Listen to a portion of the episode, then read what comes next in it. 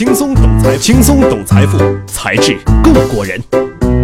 欢迎大家关注“才智过人”，轻松懂财富，才智更过人。在微信公众号和知乎搜索“才智过人”，关注我们，有更多财富秘籍在那里等你。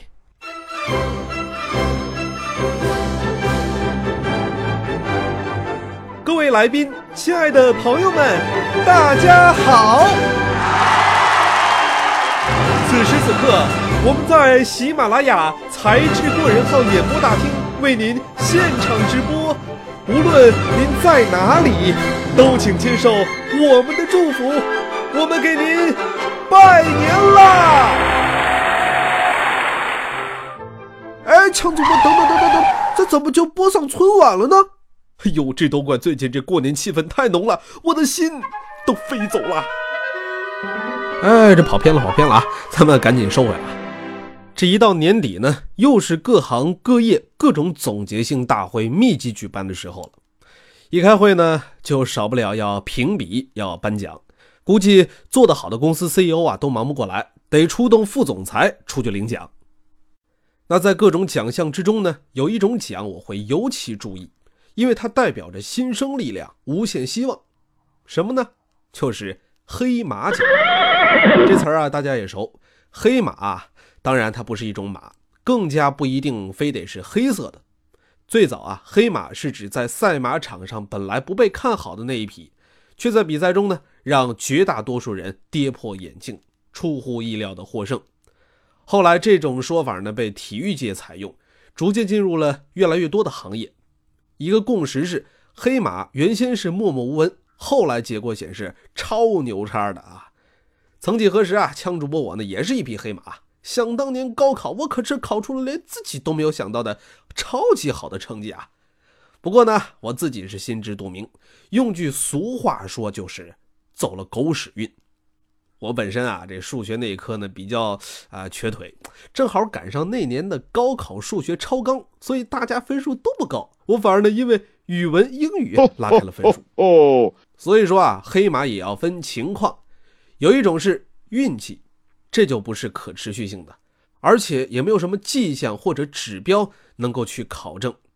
另外一种呢，就是咱们常说的潜力股了，人家可是有实力的，只不过正在别人关注不到的地方默默努力，或者刻意隐藏实力。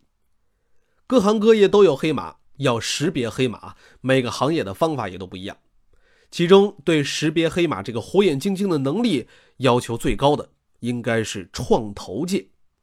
如果你能找到并投资进入一家黑马企业，伴随着黑马企业逐渐成长为千里马，甚至是独角兽级别的企业，那就酷了。你有可能创造财富神话哟。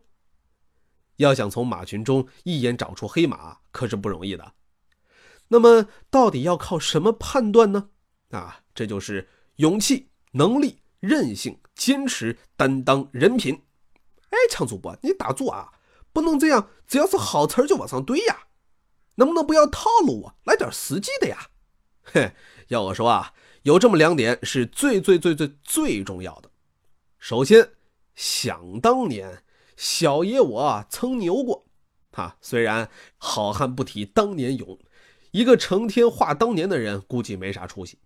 说真的，那种想当年老子多神勇、多牛逼的吹牛范儿。现在不流行了，用来呲姑娘你都捡不着好。可是，当我们面对一个不怎么熟悉的人的时候，当年是否牛过、风光过、成功过，还是一系列非常有效的指标，能让对方迅速了解自己并加深印象。同时，有很多具备了某些特质的人，他创造的成功往往不止一次。哎，咱们举个例子啊，比方说微信产品经理张小龙。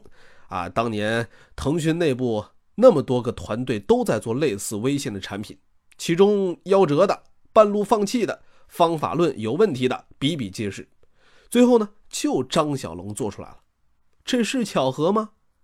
要知道啊，在研发出微信之前，他还做出了 Foxmail 这样的神级产品，让笨重愚钝的 QQ 邮箱重获新生，变成现在很多人在大附件扎网速下的首选。所以，创投界普遍认可连续创业者高融资本的创始合伙人张震就说过：“更需要精英创业者。他们的特点是管理过大团队，操盘过大战略，有融资能力，又有行业资源。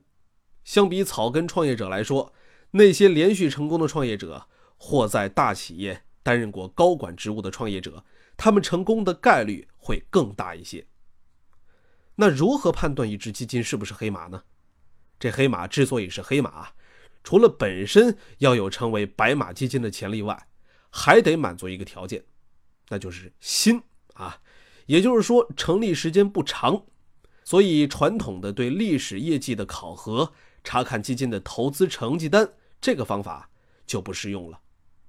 但是基金没有过往，人有啊。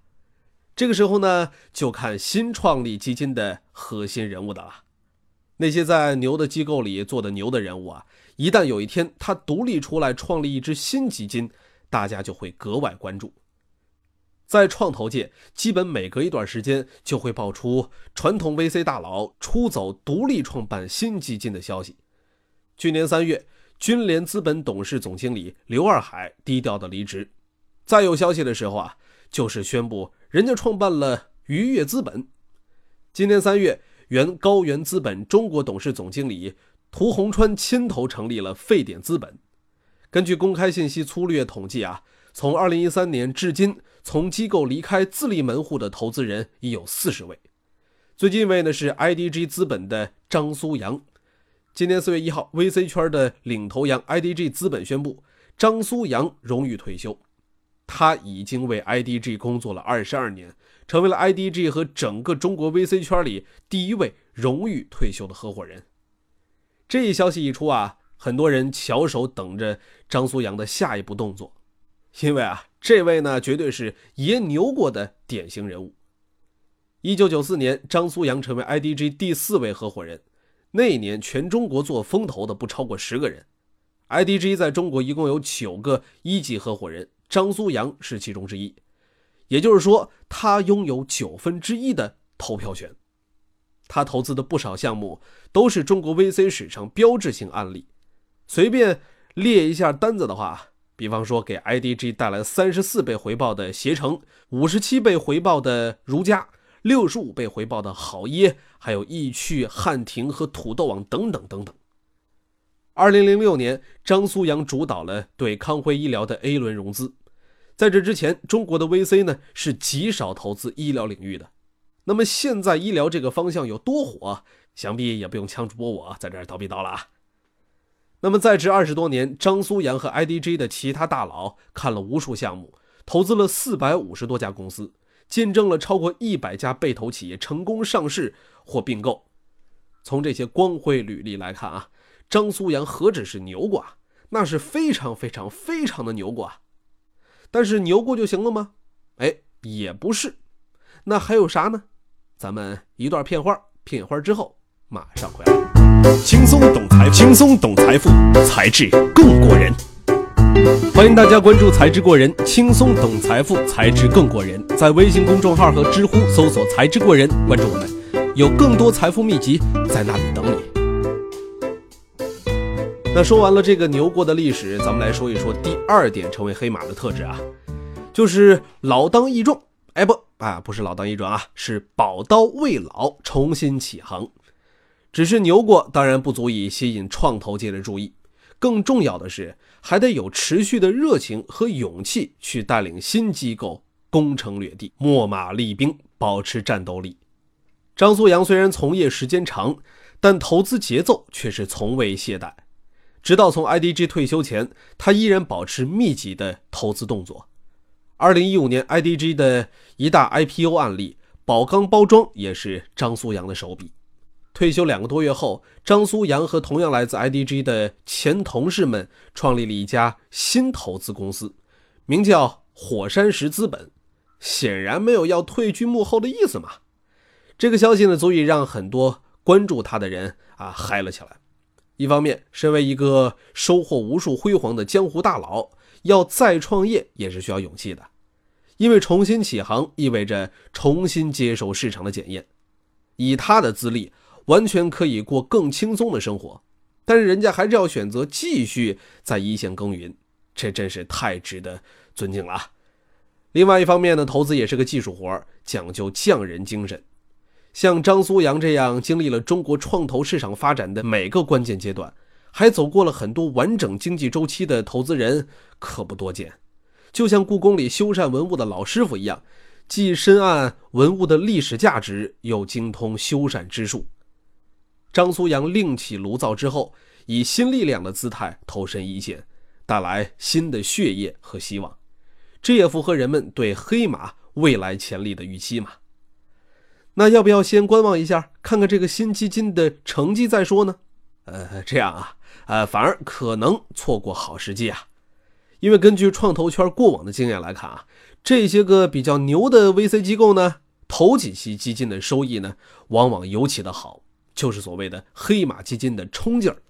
比方说 IDG，它呢是中国的第一支基金，年均回报百分之三十六以上，第二支甚至超过百分之五十。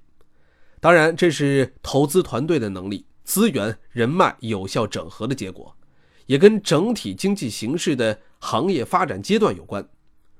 而张苏阳这个火山石资本呢，仨合伙人还有主要团队成员本身都是原来 IDG 上海办公室的成员，配合默契，团队稳定，成绩可期。